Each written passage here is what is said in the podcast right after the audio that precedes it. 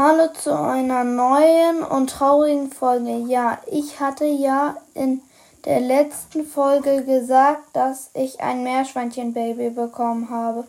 Ja, das hat leider einen traurigen Nachteil, denn mein Meerschweinchen Moose ist ja ein junges Weibchen, das zu jung ist, um ein Baby zu bekommen. Aber es hat trotzdem eins bekommen. Ja, und da kommt der Nachteil.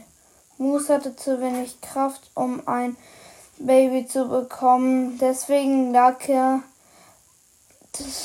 leider heute Morgen tot im Stall. Ja, jetzt müssen wir das Baby leider selbst aufziehen mit Milch und einer Spritze und noch mit ein bisschen Rübenmus. Ja, ich hoffe, euch hat die Folge gefallen. Sie war leider etwas traurig.